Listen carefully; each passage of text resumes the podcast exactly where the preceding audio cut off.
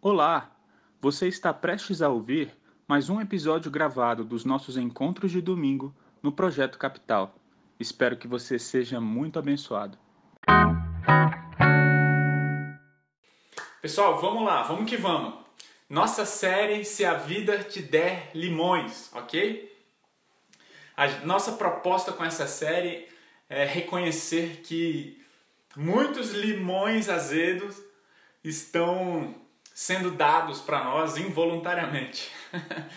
e a nossa proposta com essa série é o que, que a gente vai fazer com essas informações, o que, que a gente vai fazer com as circunstâncias difíceis da nossa vida. Vamos fazer uma limonada? E a limonada que eu estou propondo é uma avaliação. Então, no domingo, no primeiro domingo da série, a gente falou um pouquinho sobre a oportunidade de avaliar a nossa teologia. Será que a maneira como você pensa Deus, e todo mundo tem uma maneira de conceber Deus na sua vida, será que a maneira como você pensa Deus te ajuda nos momentos de dificuldade? Ou será que a maneira como você pensa Deus te atrapalha? Será que, por exemplo, né, até os que são cristãos, ah, que acreditam na teologia da prosperidade, que acham que Deus, se você fizer coisas para Deus, Deus vai te devolver e tudo mais. Se você der dinheiro para a igreja, Deus vai te dar em dobro. Se você fizer algo para Deus, Deus vai cuidar da sua saúde. Como que a teologia da prosperidade lida, por exemplo, com essa circunstância difícil que a gente está passando? A teologia da prosperidade não se sustenta em circunstâncias difíceis, ela é incoerente, ela é insustentável. Por isso a gente falou sobre crer num Deus soberano. No domingo passado, a gente falou sobre a oportunidade de avaliar sobre a brevidade da vida. Como a nossa vida é breve, existe uma certeza que todas as cosmovisões, religiões e opiniões é, é, concordam, que é a gente vai morrer. E como é que a gente lida com a morte? Como é que a gente então, é, ao reconhecer a brevidade da vida, lida com o fato de que nós iremos morrer e tudo mais. Neste domingo, a gente vai ter a oportunidade de avaliar nossa relação com a igreja, ok? Eu queria então começar te contando uma história verídica, né? No ano 54 depois de Cristo, vieram os anos mais sombrios, alguns dos anos mais sombrios da história da igreja. Jesus veio, Jesus fez vários milagres, Jesus escolheu 12 discípulos, cuidou deles, se relacionou com esses 12. Um o traiu, Jesus morreu na cruz, ressuscitou e passou a bola para esses discípulos e falou: Olha, agora o trabalho é com vocês. Vocês vão ser a minha igreja, vocês vão ser a minha representação aqui na terra. E foi para junto do Pai. Os, os discípulos então estabeleceram obedeceram a Jesus, plantaram igrejas em Jerusalém, em Judéia, Samaria e até os confins da terra. Paulo foi o, o apóstolo Paulo foi um dos grandes responsáveis e com certeza o maior responsável por essa evangelização do mundo, ou seja, sobre pregar quem é Jesus no mundo. E as igrejas começaram a nascer. E no ano 54 depois de Cristo, um imperador muito famoso chamado Nero, aos 17 anos de idade, se tornou o imperador de Roma. Só que esse garoto de 17 anos chamado Nero era louco, um devasso, um cara extremamente violento, ao ponto de inclusive mandar matar a própria mãe. E precisamente no dia 17 de julho de 64 depois de Cristo, Segundo os melhores historiadores, Nero colocou fogo na capital do império, em Roma. E como ele era um megalomaníaco, o seu propósito era construir uma Roma mais bonita, mais pomposa, e então ele subiu na torre de Mecenas vestido de ator para saborear os gritos de socorro e de morte na própria cidade, na capital onde ele era o imperador. Certamente um louco, né? E foram sete noites e seis dias de muito incêndio que acabou, devastou a cidade e matou muitas pessoas. E uma coisa interessante é que dos 14 bairros de Roma, 10 deles foram completamente destruídos, mas quatro desses bairros ficaram intactos. Muito bem bolado por Nero. Era exatamente o bairro dos judeus e dos cristãos, né? E isso deu então a Nero a oportunidade, um álibi para acusar os cristãos de terem colocado fogo em Roma e levantou uma multidão do Império Romano para perseguir e matar os cristãos. Começa então a mais brutal e sangrenta perseguição contra a igreja. Talvez pior do que esse momento tenha sido apenas no século III. E historiadores dizem que a perseguição aos cristãos, a tortura aos cristãos e a morte dos cristãos foram tão grande, foi um número tão alto de cristãos que morreram naquele momento com Nero, que faltou madeira.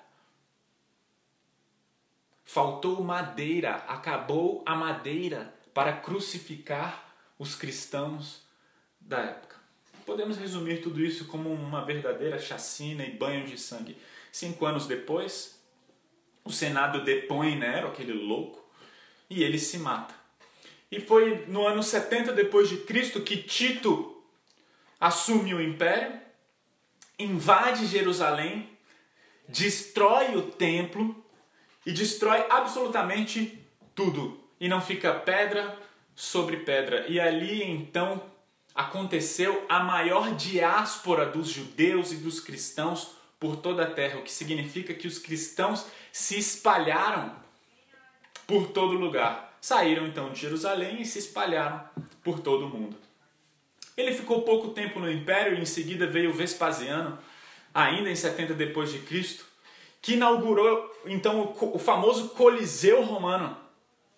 E uma coisa interessante, porque nos 100 dias, nos 100 dias da inauguração, ele fez uma chacina especial aos cristãos e mais de 100 mil, presta atenção, mais de 100 mil cristãos foram mortos no Coliseu Romano no aniversário, numa comemoração de 100 anos da, de quando o Coliseu foi construído. Por que, que eu estou contando essa história? Porque foi exatamente nesse contexto, nessa época, que a carta aos Hebreus foi escrita. A carta aos Hebreus é uma carta que está no Novo Testamento, na minha e na sua Bíblia. E essa carta foi escrita num contexto de grande perseguição. E a gente viu pessoas sendo torturadas e mortas de maneira tenebrosa. E é interessante como o autor do livro de Hebreus, ele, e nós vimos no domingo passado, a gente viu no capítulo 11 como o autor de Hebreus cita pessoas que foram mortas, torturadas, cerradas ao meio. E isso está tudo na Bíblia, em Hebreus capítulo 11, nos versículos 35 a 38, fala dessa tortura de muitas pessoas. E agora presta atenção, porque é no meio desse contexto de grande perseguição que a gente consegue imaginar talvez alguns pastores falando: fiquem em suas casas, estão matando muito cristão. As pessoas não podem se descobrir que você é cristão, vão te matar. A perseguição não era a morte para o cristão, se descoberto, não era uma, poss uma possibilidade, era uma certeza. E dentro dessa perspectiva, você consegue imaginar os pastores daquela época falando: por favor, fique em casa, não vamos nos reunir como igreja. Por quê? Porque se eles falassem isso, se, a, se aquela igreja reunida fosse pega, com certeza, não é talvez, com certeza eles seriam mortos. E naquele contexto de se reunir como igreja, eu fico imaginando um pai tendo um diálogo sincero com a sua família e filhos. Eu fico imaginando um pai que sabe, olha, a igreja vai se reunir. A igreja onde a gente, na nossa, na cidade onde a gente está, vai se reunir. Eu fico imaginando um pai que chama a sua família, chama a sua esposa, chama os seus filhos e ele fala mais ou menos assim: querida, é o seguinte, vem aqui, vamos conversar. Filhos, vem aqui, sentem perto do papai. Hoje a igreja vai se juntar, hoje a igreja vai se reunir. Nós iremos lá, nós vamos cultuar a Deus. A gente vai se reunir, a gente vai repartir o pão, a gente vai repartir a vida, a gente vai repartir o convívio, a gente vai ler a palavra, nós vamos orar juntos. Mas eu preciso falar uma coisa para vocês: existe um risco. A gente vai lá se reunir, só que se a gente for, existe um risco e talvez a gente não volte para casa. Se alguém do governo descobrir que nós estamos juntos, com certeza nós seremos mortos. Mas eu tenho uma coisa para falar para vocês. A gente vai. A gente vai se reunir porque Deus é Deus da nossa casa. Ele é a razão da nossa vida. E Ele quer nos ver lá. Vocês já conseguiram imaginar um pouquinho desse diálogo louco? Eu fico engasgado aqui. Imagina só naquela época um pai falar: Eu vou levar minha família na igreja, mesmo sabendo de toda essa perseguição. E é dentro desse contexto de muita perseguição que o autor de Hebreus escreve Hebreus capítulo 10, versículos 23 a 26. É dentro dessa horrenda perseguição. É dentro dessa perseguição aos cristãos, é dentro desse número elevadíssimo de mortes. Ok? É dentro desse número elevadíssimo de mortes que Hebreus capítulo 10, 23 a 26 está escrito. E eu tenho uma expectativa, eu queria que você lesse esse texto junto comigo, Hebreus 10, 23 a 26. Eu queria que você nunca mais lesse esse texto da mesma forma. Eu tenho a expectativa de que depois de saber de todo esse contexto, você leia isso e isso tome um lugar no seu coração que nunca tomou antes na sua vida. Olha o que está escrito em Hebreus capítulo 10, 23 a 26. Apeguemos-nos apeguemos firmemente, sem vacilar, a esperança que professamos, porque Deus é fiel para cumprir sua promessa. Pensemos em como motivar uns aos outros na prática do amor e das boas obras. Eu não de... E não deixemos de nos reunir, como fazem, fazem alguns, mas encorajemos-nos mutuamente, sobretudo agora que o dia está próximo. Olha só, não deixemos-nos, não deixemos de nos reunir, como fazem alguns, mas encorajemos-nos mutuamente, sobretudo agora que o dia está próximo. Se continuarmos a pecar deliberadamente depois de ter recebido o conhecimento da verdade, já não há sacrifício que cubra esses pecados. Pessoal, eu tenho uma grande expectativa de que Hebreus capítulo 10 tome um lugar no seu coração depois de entender. Porque é o seguinte: o que, que a gente está falando aqui? Que apesar de toda perseguição, apesar de todas as mortes, ok? Apesar de ter um imperador que construiu um coliseu e fazia dos cristãos um, uma obra, um, uma exposição de chacina, violência e gargalhadas, ok? Mesmo no meio de todo esse contexto, existiam cristãos que estavam se reunindo. Existiam pastores que estavam falando: vocês precisam se reunir, nós precisamos nos reunir como igreja. E aí, Olha só que interessante, porque ele está admoestando em algumas versões. Na versão que eu li aqui, ele fala: não deixemos de reunir, encorajemos-nos mutuamente a se reunir. Que coisa louca! Vamos, vamos nos reunir.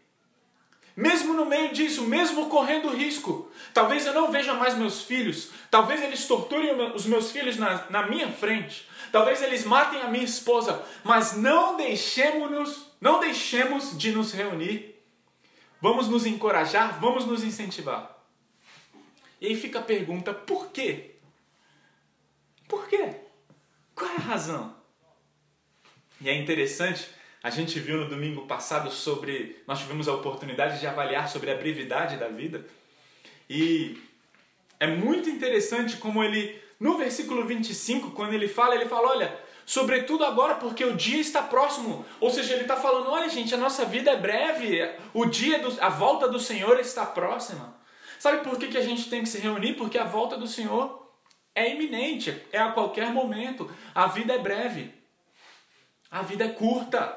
E sabe o que é interessante? Porque uma coisa que não entra muito na minha cabeça, eu, quando eu estava preparando essa mensagem, eu lembrei daquele filme Antes de Partir, com Jack Nicholson e Morgan Freeman, que eles são dois velhinhos, descobrem que tem problemas de saúde, e então um que é muito rico fala: ah, já que a gente está perto de morrer, vamos curtir a vida, vamos fazer uma lista de tudo que a gente quer fazer junto, para porque, porque daqui a pouco a gente vai morrer mesmo. Então, assim, já que a vida é curta, vamos aproveitar e realizar os nossos sonhos. Em outras palavras, o que o autor de Hebreus está fazendo no versículo 25 é mais ou menos assim: já que Jesus está voltando, já que a vida é curta, já que a vida é breve, vamos para a igreja. que loucura! Tá entendendo? O que o autor de Hebreus está fazendo é exatamente dando um significado, uma importância para a reunião eclesiástica. Eclesi, ecle, vou explicar o que é eclesia de uma forma assim incrível. E aí fica a pergunta: por que se reunir, se arriscar, arriscar a sua vida, arriscar a vida da sua família para se reunir? E eu vou dar três razões. Três razões. Três razões por que a reunião da igreja. Três razões por que devemos nos reunir como igreja. Três razões que devem nos motivar a fazer parte de uma igreja, não ir à igreja, mas ser igreja. Eu vou falar bastante sobre isso aqui. Então, vamos lá. Três razões. Primeira razão, porque o relacionamento é um mandamento. O relacionamento é um mandamento. Gente, o que é a igreja? Igreja é uma palavra grega chamada eclesia, ok? E ela aparece 114 vezes no Novo Testamento ok? Agora, uma coisa interessante, a palavra eclesia significa ajuntamento, reunião, congregação.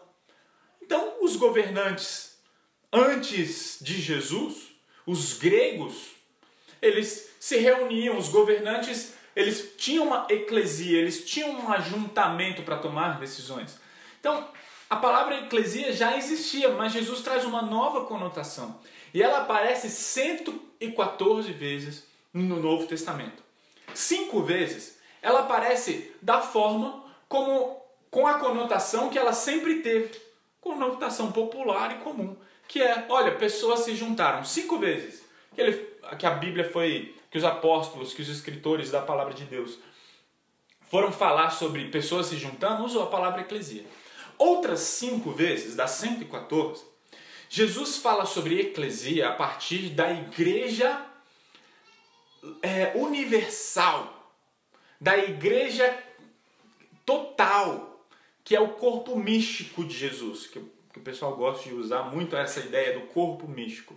Então, inclusive, na primeira vez que a palavra igreja é utilizada por Jesus, em Mateus capítulo 16, no Novo Testamento, foi a primeira vez que a palavra eclesia apareceu na Bíblia, Mateus capítulo 16 ele está tendo uma conversa com Pedro e ele fala assim: Olha, tu és Pedro, e sobre essa pedra eu vou estabelecer, construir a minha igreja. Essa igreja é uma igreja com I maiúsculo, é a igreja de, universal. Eu faço parte de uma igreja local, mas eu faço parte da igreja universal. Não tem tempo, não tem era.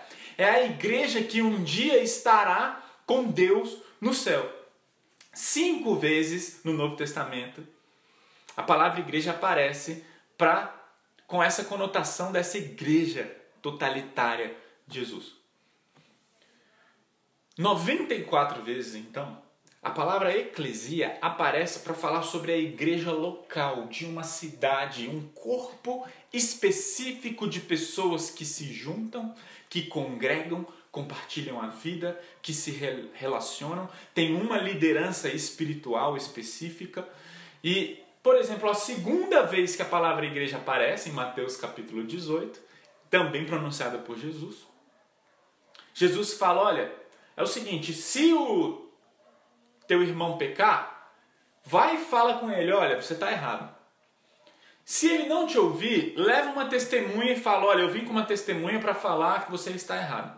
Se ele não te ouvir, nas palavras de Jesus em Mateus capítulo 18, a partir do versículo 15, se ele não te ouvir, você pega esse irmão e coloca ele diante da igreja. Reúne a igreja e coloca ele diante da igreja e fala: Igreja, olha, esse irmão, ele está me devendo mil reais. Ele não quer pagar. Então, que igreja é essa? A gente vai reunir a igreja de Jesus por toda a terra? Claro que não. É uma igreja específica. É uma igreja que nos acompanha. É a igreja a qual nos submetemos. É a igreja a qual prestamos conta. Essa é a igreja. Né? Então, o que é uma igreja? Tem, uma, tem um pastor que eu gosto muito, que ele fala é conhecido por falar sobre igreja, chamado Mark Dever. E esse pastor, ele deu uma definição de igreja, eu queria citá-la aqui. Ele fala assim: igreja, na definição, é uma congregação de membros nascidos de novo, cumprindo as responsabilidades que Cristo nos deu em Sua palavra, reunindo-se regularmente, guiados por um corpo de presbíteros piedosos. Isso é a definição de igreja, não apenas o o propósito da igreja. Na verdade, isso fala pouco sobre o propósito. Mas o que é a igreja? Definição: é uma congregação de membros nascidos de novo que cumpre algumas responsabilidades estabelecidas por Jesus, que se reúne regularmente e é guiados por uma liderança que a igreja chama, que a Bíblia chama de presbíteros. Agora, ele também fala sobre o propósito da igreja, baseado também na palavra de Deus. Ele fala assim: o que, qual o propósito da igreja? É o corpo de pessoas chamadas pela graça de Deus, através da fé em Cristo, para juntos glorificá-lo servindo em seu mundo. Então, eu acabei de falar sobre a definição de igreja e um pouquinho sobre propósito da igreja, ok? Só que eu gostaria de me apegar mais sobre propósito, só que eu vou começar pela definição ok? Lembrem-se, eu estou falando, vou dar, eu, eu queria dar três razões para a reunião da igreja. E a primeira razão que eu tinha falado é porque o relacionamento é um mandamento, ok? Então a gente vê isso lá em Hebreus capítulo 11, mas eu queria que a gente entendesse por que, que é um mandamento. Qual é a essência da igreja? O que é uma igreja? Então, essa é a minha motivação. Então a gente tem que entender o que é igreja. Né?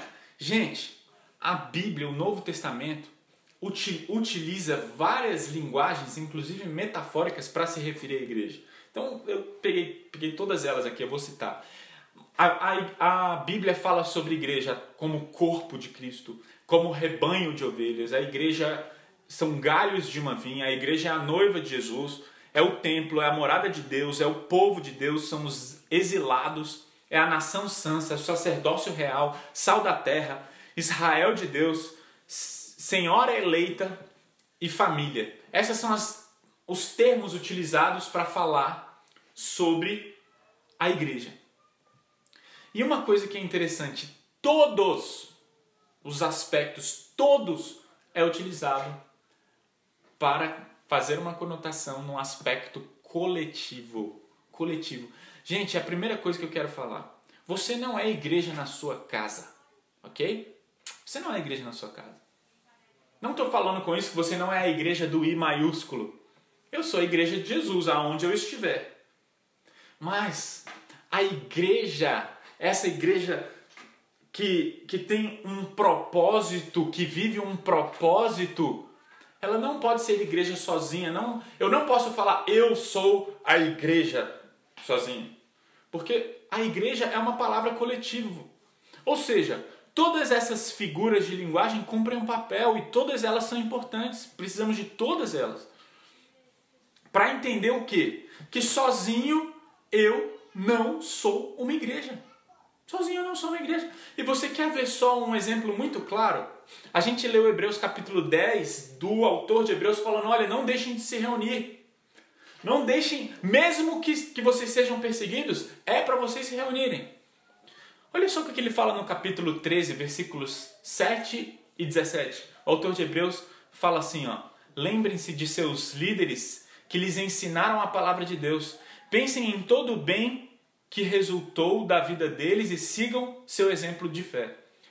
Versículo 17: Obedeçam aos seus líderes e façam o que, o que disserem. O trabalho deles é cuidar de sua alma e disso prestarão contas. Deem-lhes motivo para trabalhar com alegria e não com tristeza. Por isso certamente não beneficiaria você. Por isso certamente não beneficiaria vocês. Ou seja, eu gosto. Tem uma coisa que é muito interessante na, na definição do Dever sobre igreja. Ele fala é uma congregação de membros nascidos de novo que cumpre as responsabilidades estabelecidas por Jesus, que se reúne regularmente, mas que é guiado por um grupo de presbíteros, de pastores. Não existe igreja sem pastor. E é muito interessante porque quando fala aqui em Hebreus capítulo 3, ele está falando: olha, tem um pastor. E gente, eu sou pastor de um grupo de ovelhas. Eu não sou pastor de todos os crentes. Ah, você é cristão? Sou, então eu sou o seu pastor. Não, eu não sou pastor, eu sou pastor das minhas ovelhas. Assim como as ovelhas têm um pastor. E a igreja se submete, eu me submeto à minha congregação, e a minha congregação, e, a, e, vice, e por aí vai, a congregação se submete entre ela mesma. Nós nos submetemos uns aos outros. Eu não tenho que me submeter a todas as congregações de evangélico. Não tem. Se eu cometer um erro, eu não tenho que pedir perdão à igreja brasileira. Eu tenho que pedir perdão para a minha igreja. É lá que eu presto contas. Né? Eu vi uma charge né, recente, por causa dessa questão da pandemia, as igrejas não estão se reunindo nos templos, né, apenas virtualmente. E a charge tinha um capeta de um lado e Jesus do outro. E na charge o capeta fala assim para Jesus: Tá vendo só? Fechei todas as igrejas. E, e na outra Jesus vira e fala assim: Tá vendo só? Abri uma igreja em cada casa. Eu não concordo com essa charge, não porque, ah, minha opinião, porque a Bíblia não, não, não fala de igreja nesses termos. Né? Para que exista uma igreja, tem que ter presbíteros, tem que ter uma congregação que se submete uma a outra. E não fui eu que escolhi assim. É a palavra de Deus que nos ensina. Não estou querendo em nenhum momento ressaltar com isso a autoridade pastoral, porque eu tenho um problema seríssimo com esses pastores centralizadores, ou que se acham perfeitos, que, que se acham santos demais e que são muito superiores, sou totalmente contra isso. O meu ponto aqui é que a igreja é Deus que estabelece dentro dos moldes que ele estabeleceu. A essência da igreja, então, aí eu fiz uma definição. Igreja é um corpo de pessoas, é uma congregação de pessoas nascidas de novo. Eu fiz um negócio bem coloquial, tá bom? Que querem viver o propósito de Deus e representá-lo de maneira linda. Isso, essa, essa é a minha definição de igreja. Que é a igreja? A igreja é uma congregação de pessoas nascidas de novo, que creem em Jesus, que confessam Jesus e que querem muito viver o propósito de Deus e representá-lo de maneira linda para a glória dele. Pode botar um para a glória dele no final. Isso é a igreja. A essência de igreja é crescimento no relacionamento com Deus e com as pessoas. Presta atenção, o que é a essência da igreja? É o crescimento do relacionamento com Deus. Isso é igreja. São pessoas que nasceram de novo e querem crescer num relacionamento com Deus e querem crescer num relacionamento com, com uns com os outros. Se você não quer crescer no seu relacionamento com Deus, você ou não entendeu o que é nascer de novo e o Evangelho, e se você não quer se relacionar, crescer no seu relacionamento com as pessoas, você talvez também não, te, não tenha entendido o que Jesus fez por você, porque dele desceu, ele, ele encarnou, ele deixou a sua glória por amor a mim e a você. Gente, a essência da igreja é o relacionamento com Deus e, entre as pessoas. Então, primeira razão, por que eu me relaciono? Porque é um mandamento, porque essa é, essa é a essência da igreja. A essência da igreja é relacionar-se. Essa é a essência. É ter um, um é se submeter uns aos outros, a uma liderança, é nos reunir. Não é se relacionar, não é ir para o culto. Em nenhum momento a palavra eclesia conota vá a um lugar, depois consuma e vá embora. Isso não é igreja, essa não é a essência da igreja. A igreja conota, denota relacionamento. Tem que ter relação. Se não tiver relacionamento, não tem igreja essencialmente. Pode ter igreja instituição, seja lá o que for.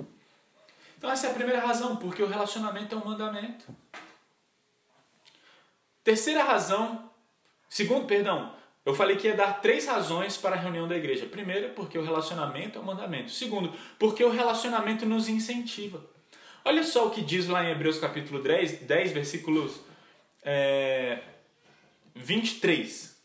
Apeguemos-nos firmemente, sem vacilar, à esperança que professamos, porque Deus é fiel para cumprir sua promessa. Apeguemos-nos sem vacilar à esperança que nós professamos. Por que, que ele fala apeguemos-nos sem vacilar? Porque pessoas estavam vacilando na sua fé. Olha só que interessante. As pessoas estavam vacilando. Hebreus foi escrito porque um número grande de pessoas em meio à perseguição estavam, utilizando o termo bíblico, apostatando da fé, ou seja, estavam abandonando a fé, falando: Eu sigo a Jesus e ainda tenho que sofrer perseguição, tá doido. Então as pessoas estavam abandonando a fé. Então Hebreus foi escrito para que as pessoas fossem incentivadas a perseverar na fé. Hebreus capítulo, inclusive, Hebreus capítulo 12, os dois primeiros versículos, sabe? Corra com perseverança a corrida que você está proposta, com os olhos fitos em Jesus, autor e consumador da sua fé. Cara, então Hebreus foi escrito para nos incentivar. Agora, como que isso é incentivado? Através de relacionamento. É através de relacionamento. São os relacionamentos que nos incentivam. São os relacionamentos que nos fazem perseverar. E é por isso que ele está falando: olha, as pessoas estão vacilando, apostatando da fé, porque elas não, tão, não estão se reunindo. É na reunião que a gente descobre quem está falhando na sua perseverança e é na reunião que a gente vê quem está perseverando. E cara, como é bom saber de pessoas que estão perseverando, porque isso nos anima, sabe? Então, isso motiva, isso motiva. Quando a gente sabe, e olha só o que ele fala também no versículo 24: pensemos em como motivar uns aos outros na prática do amor e das boas obras. Gente, aconteceu uma coisa linda essa semana. Essa semana, o Projeto Capital teve o privilégio, que privilégio, de ajudar uma família da igreja, de uma pessoa que o trabalho dela é fazer Uber. Só como que vai fazer Uber na pandemia? Então, e aí, como é que está o seu trabalho? Você está bem? Está conseguindo pagar as contas? Não, Deus está cuidando de tudo, a pessoa super tranquila, está cuidando de tudo, mas o negócio vai apertar. E a nossa igreja fez um fundo de socorro. Olha essa coisa linda. Então a gente fez um fundo de socorro, nós levantamos um dinheiro para para as pessoas que porventura passassem por necessidades financeiras durante a pandemia. Sabe o que a nossa igreja fez? Nós ajudamos uma família. Nós exercemos a generosidade, nós tivemos o privilégio de cuidar de pessoas que não estavam conseguindo pagar suas contas. Isso é o que? Através da reunião, beijo para você. Através da reunião, a gente nós fomos motivados a praticar o amor e dar e praticar as boas obras. Olha que coisa linda! Olha que coisa linda! Isso é maravilhoso! Isso é a igreja sendo igreja.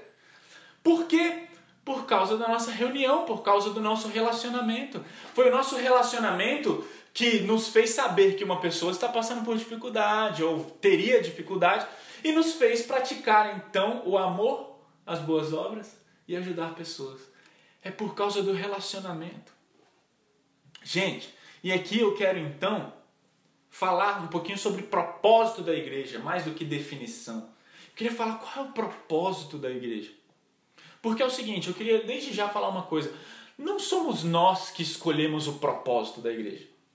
Não, somos, não são os pastores que estabelecem o propósito da igreja. O pastor não é dono da igreja. O pastor não é o cabeça da igreja. O cabeça da igreja é Jesus. Ou seja, quem estabelece o propósito a missão. Quem fala a razão da igreja existir é o dono dela, e o dono dela é Jesus. O propósito da igreja, quem estabelece é Deus. Quem estabelece é Jesus. Então, deixa eu falar uma coisa. O pastor não estabelece, quem estabelece é Deus. O que, que o pastor faz então? O que, que a, o, o, grupo de liderança da igreja, o que, que a congregação da igreja faz então? A gente vai na Bíblia ver qual é o propósito da igreja. Olha, a Bíblia fala que o propósito da igreja é esse e nós nos conformamos, nos alinhamos ao propósito da igreja. Ok? Então, pessoal, nós podemos rever o propósito da igreja e não estabelecê-lo. E é por isso que eu queria então é, reler o que Mark Dever falou sobre o propósito da igreja e depois falar sobre duas declarações de missões. Mark Dever falou assim: o, a igreja, o propósito da igreja é o corpo de pessoas chamados pela graça de Deus através da fé em Cristo Jesus para juntos glorificá-lo, servindo em um mundo, uh, em seu mundo. Eu queria ler duas declarações de missão. Eu queria ler do Projeto Capital. Eu queria ler da, da Igreja Red, que é a, a igreja mãe do Projeto Capital. A declaração de missão do Projeto Capital: fazer Cristo centro, formar Cristo em nós, mostrar Cristo ao mundo. Ok? Cristocentro, Cristo no centro. E a declaração de missão da Red: levar pessoas a um relacionamento crescente com Jesus. Ok? E aqui eu queria responder então duas perguntas. Nós podemos ser igreja virtualmente? Essa é a pergunta que está todo mundo querendo responder. Nós podemos ser igreja virtualmente? Gente, eu gostei muito quando um pastor falou: olha, nós podemos sim ser igreja virtualmente. Através de uma plataforma virtual, nós podemos realmente ser igreja. E ele usou um exemplo muito feliz. Ele falou: é como namorados que namoram à distância. O namoro é real? Sim. O amor é real? Sim. A saudade é real? Sim. O, o relacionamento à distância é real? Sim, mas é limitado. Então, assim, nós podemos ser igreja virtualmente? Sim. É real? Sim. Você está ouvindo a minha voz? Sim. A minha voz é, é real, é matéria. Aí, então, a minha voz é real, você está ouvindo a minha voz aí, está nos seus ouvidos, ok? Então, deixa eu falar uma coisa. É real? Re... A igreja virtual é real? É. Mas tem um relacionamento limitado. Nossa relação é real. Gente, e existem coisas que a gente tem que entender sobre relacionamento. O relacionamento é convivência. Relacionamento, inclusive o que a Bíblia fala sobre eclesia, sobre ajuntamento, é é aqui, ó. É abraçar, é beijar, é pegar, é saber. E, e, vamos lá, deixa eu tentar esclarecer isso. Por que, que é limitado, né? Me fizeram essa pergunta. Ah, é real. Essa frase é bonita, mas por quê? Eu vou dar algumas razões, primeiro algumas ilustrações, para depois falar da Bíblia. Por que, que o nosso relacionamento virtual é real, mas é limitado? Primeiro, para você conhecer alguém, você precisa viajar. Você precisa viajar, né? Se você quer, ou melhor, deixa eu falar, se você quer casar, é isso que eu quis dizer. Se você quer, se você quer casar com alguém, viaja com ela. Veja como ela trata as pessoas, veja como ela reage e tudo mais. Gente, quando você viaja com alguém, eu conheço inclusive um pastor que ele fala, olha, vocês querem casar, vocês já fizeram alguma viagem juntos, viagem missionária? Porque, mano, ali vocês vão se conhecer, viu? É muito fácil disfarçar os nossos pecados, os nossos erros. Sabe aquela pessoa que grita com o pai, grita com a mãe, aí chega na frente da namorada, fala: Oi, benzinho, meu amor. Mano, a, gente tem que ver como são os relacionamentos reais. Gente, no seminário eu tive muita oportunidade de aprender sobre relacionamentos reais. E quando eu falo relacionamentos reais, eu estou falando de expor quem eu realmente sou e não quem eu quero mostrar ser. Eu morei quatro anos no seminário. Cada semestre eu mudava de quarto e as pessoas do meu quarto mudavam. Ou seja, eu dormi, eu dormi, convivi, eu morei com quatro famílias diferentes, quatro casas diferentes, quatro quartos diferentes. E cara, cada semestre, cada convívio foi completamente diferente do outro, apesar de alguma semelhança. Mas gente, no final de cada semestre tinha uma avaliação. E as pessoas tinham que avaliar quem eu era, meu comportamento e o que eu precisava melhorar. Então não tinha, não tinha esse negócio. Era assim, ah, vamos conviver. Mandou mal, no final você vai ser avaliado e vai abaixar inclusive a sua nota. Não... é incrível. E, e, e eu fico impressionado, inclusive, da quantidade de casais noivos que se casam e logo no início do casamento se frustram demais. Gente, a gente está falando sobre um relacionamento crescente com Jesus. Para ter um relacionamento crescente com Jesus, Deus estabeleceu a igreja. Porque é através do relacionamento entre nós que o nosso coração é exposto. Você quer um exemplo melhor do que o casamento? Desde quando eu me casei, quando eu me casei com a Thalita, eu descobri várias coisas sobre mim que eu. Não é que eu não sabia, não é que. É que foram realmente expostas, foram aprofundadas. Eu não sabia que eu era tão egoísta. Eu não sabia que eu era tão. Pensava tanto em mim, eu me achava o cara mais altruísta do mundo antes de casar. Mas quando eu me casei, eu falei, cara, como eu sou egoísta, como eu quero atenção para mim, como eu quero que tudo seja feito do meu jeito, como eu quero tudo. Então, deixa eu falar uma coisa. Quando a gente se relaciona, nosso coração é exposto, as nossas falhas são expostas, e é nesse relacionamento, é nesse convívio que a gente descobre as nossas áreas fortes, as nossas áreas fracas.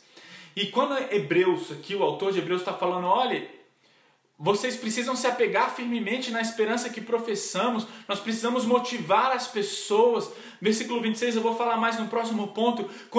Se continuamos a pecar deliberadamente depois de ter recebido o conhecimento da verdade, já não há sacrifício. Parem de pecar, se santifiquem. Gente, eu vou falar uma coisa para vocês. É no relacionamento que a gente descobre que a gente precisa crescer, melhorar, se aprofundar. Gente, Podemos ser igreja virtualmente? Sim, mas de maneira limitada. Agora, vem uma, uma outra pergunta. Nós estamos cumprindo o nosso propósito independente da quarentena? E é aqui o ponto que eu queria que a gente realmente trabalhasse. O tema de hoje é a oportunidade de avaliarmos nossa relação com a igreja, ok? Pessoal, se nós não éramos igreja, se nós não estávamos cumprindo o nosso propósito antes da quarentena, a, por que, que a gente vai cumprir durante a quarentena?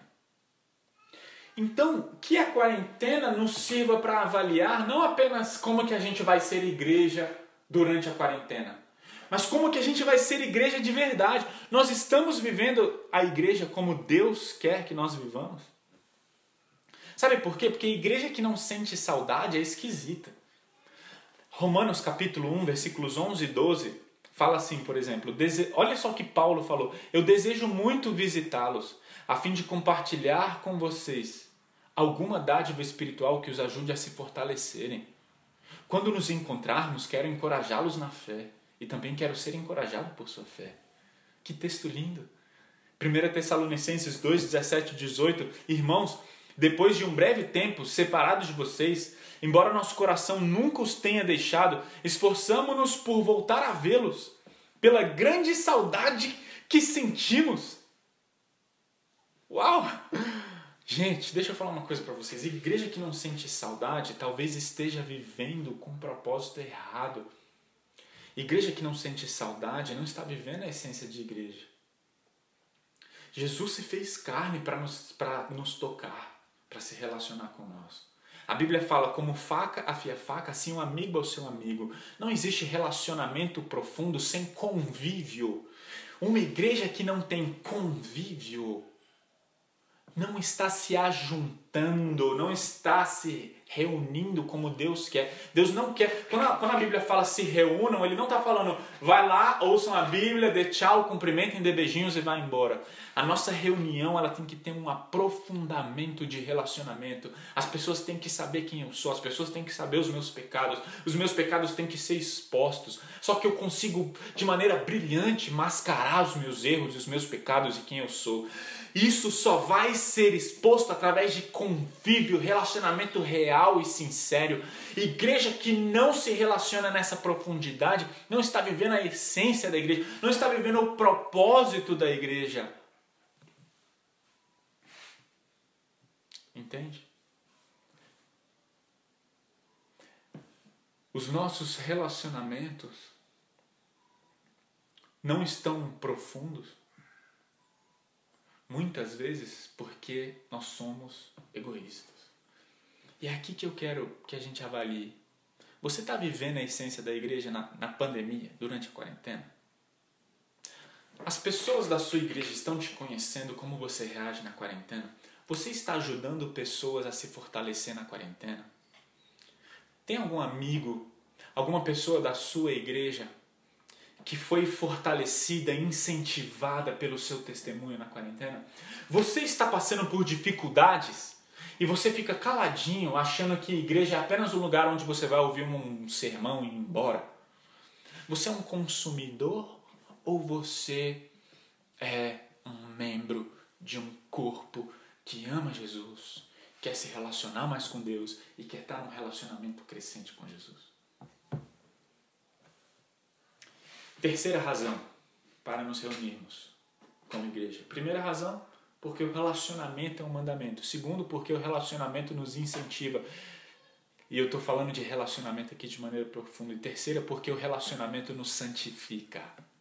Hebreus capítulo 10, no versículo 26, que é o nosso texto base, fala assim: Se continuarmos a pecar deliberadamente depois de ter recebido o conhecimento da verdade, já não há sacrifício que cubra esses pecados.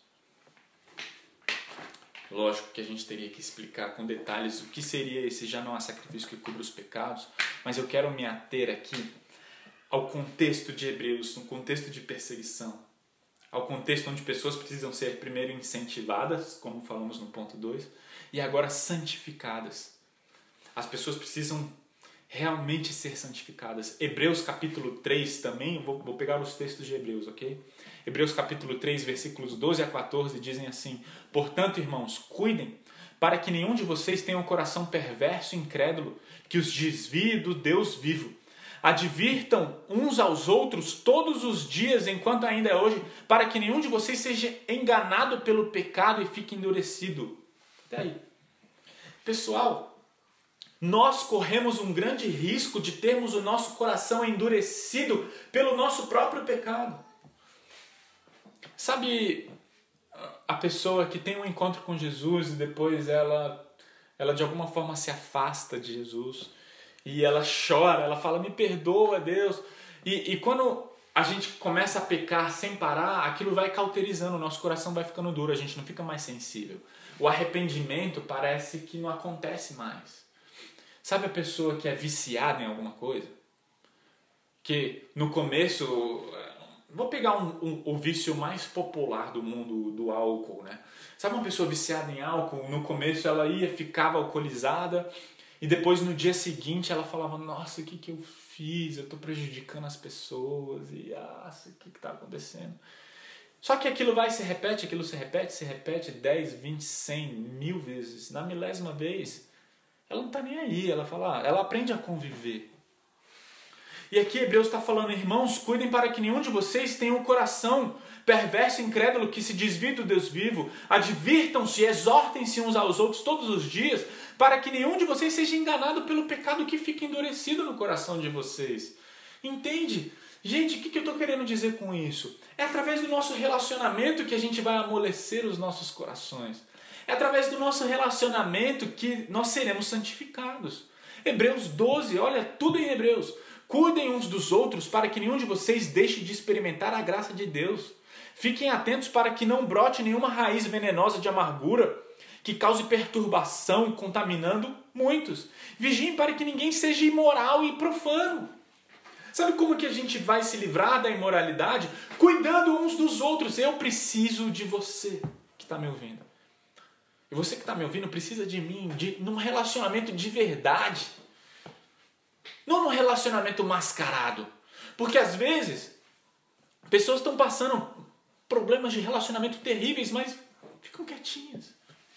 Tem pessoas que estão com problemas terríveis em casa, vão na igreja, sentam, né? Ou agora entram numa live, ouvem, depois desliga e vai para cá ou vai para casa e continua nos mesmos perrengues. Isso não é igreja.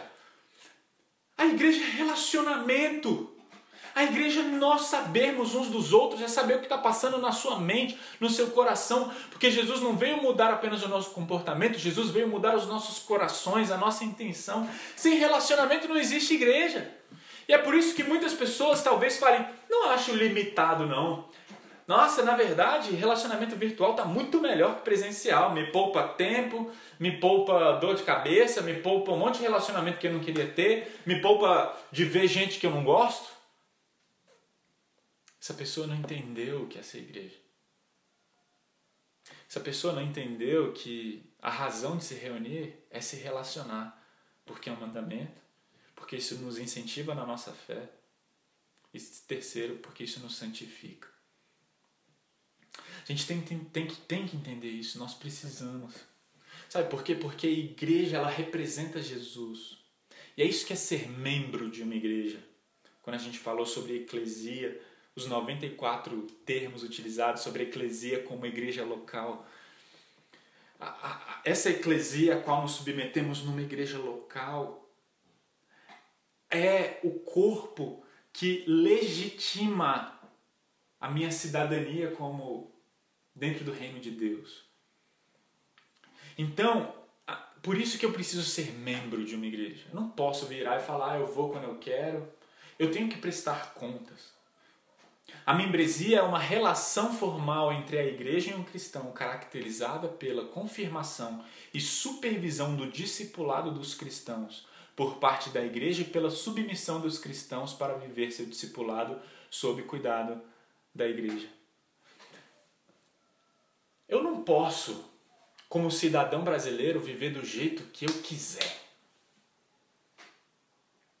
Por que, que como cidadão do, do reino de Deus, eu acho que eu posso viver como eu quiser?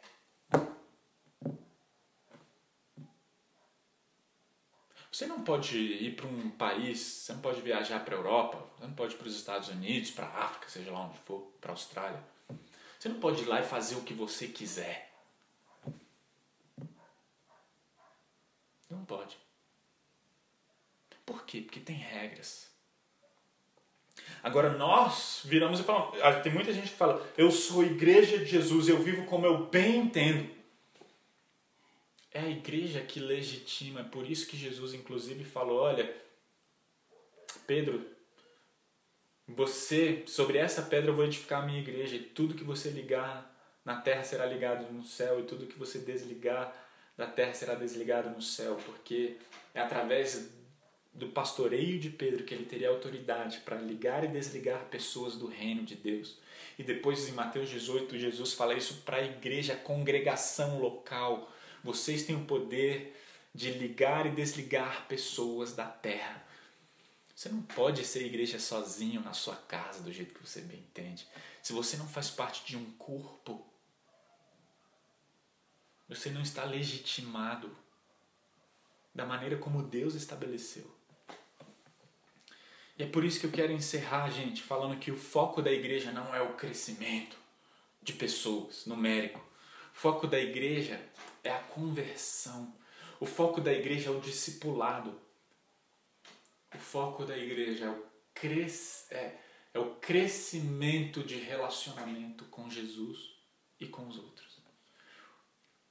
A missão da igreja é levar pessoas a um relacionamento crescente com Jesus, fazer Cristo centro, formar Cristo em nós, mostrar Cristo ao mundo. Eu queria encerrar com uma história. queria encerrar com uma história. Gente, a gente está tendo a oportunidade de avaliar a nós como igreja. Se a vida te der limões, faça uma limonada. Ok? Vou, vou encerrar com uma história que eu gosto muito uma vez o professor passou um trabalho e falou: olha, esse trabalho equivale a 70% da média final. Vocês vão ter que ler um livro e fazer uma resenha. E um aluno falou: pô, show de bola, vou fazer a resenha do livro, sou bom nisso. Ele fez uma resenha incrível, impecável. E falou: mano, vou, 70% da minha média final tá, tá garantida, vou tirar 10 nesse trabalho. Entregou o trabalho Dias depois o professor falou: Cara, você fez uma resenha espetacular.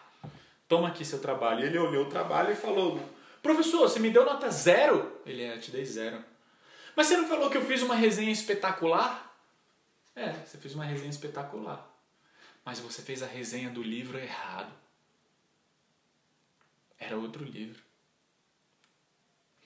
Eu acho que muitas, muitos de nós estamos vivendo uma missão aqui na Terra Talvez você seja um cara fantástico no seu trabalho. Talvez você se dedique para sua família. Uau, você é um paizão, ok? Você é uma mãezona. Talvez você seja um, um cara top no seu trabalho. Talvez seu chefe te ame, ok?